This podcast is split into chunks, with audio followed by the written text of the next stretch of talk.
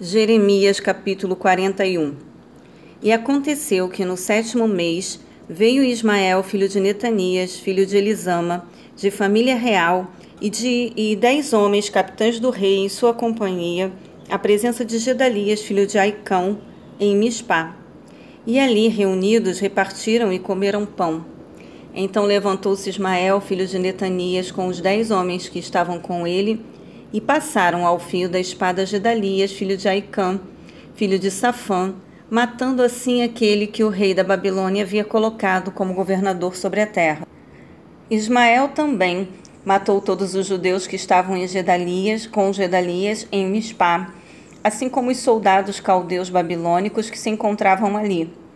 No dia seguinte ao assassinato de Gedalias, antes que alguma pessoa ficasse sabendo do ocorrido, Oitenta homens que haviam rapado a barba, rasgado suas vestes e feito cortes pelo corpo, vieram de Siquém, de Siló e de Samaria, trazendo ofertas de cereais e incenso puro para depositar no templo a casa de Avé.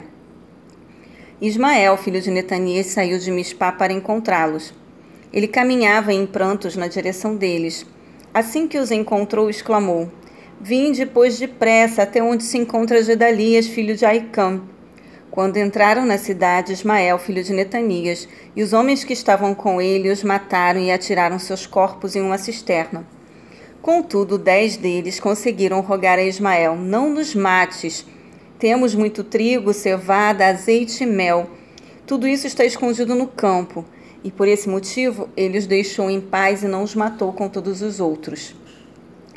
O poço no qual ele jogou os homens que havia matado, juntamente com o corpo de Gedalias, tinha sido cavado pelo rei Asa com o objetivo de se defender de Baasa, rei de Israel.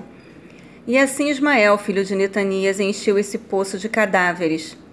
Ismael tomou como prisioneiros todo o restante do povo que estava em Mispá, inclusive as filhas do rei, sobre os quais Nebuzaradã, o capitão da guarda imperial havia nomeado Gedalias, filho de Aicã, governador.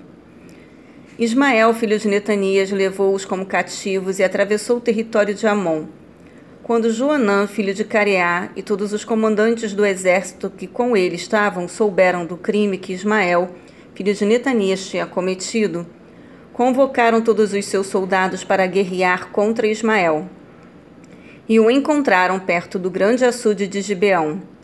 Assim que todas as pessoas levadas por Ismael como prisioneiras viram Joanã, filho de Careá, e todos os chefes das forças militares que se aproximavam com ele, ficaram muito alegres.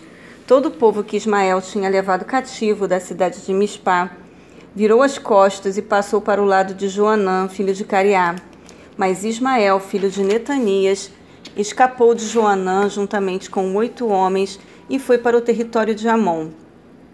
Então Joanã, filho de Careá, e todos os príncipes e comandantes do exército que com ele estavam, levaram todos os que tinham restado em Mispá, os quais ele tinha livrado de Ismael, filho de Netanias, depois que este havia assassinado Gedalias, filho de Aicã.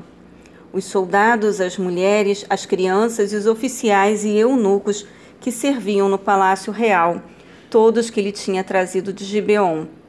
E todos partiram e caminharam até parar em Jerutiquimã, próximo de Belém, na direção da entrada para o Egito. Desejavam ansiosamente escapar dos caldeus babilônios.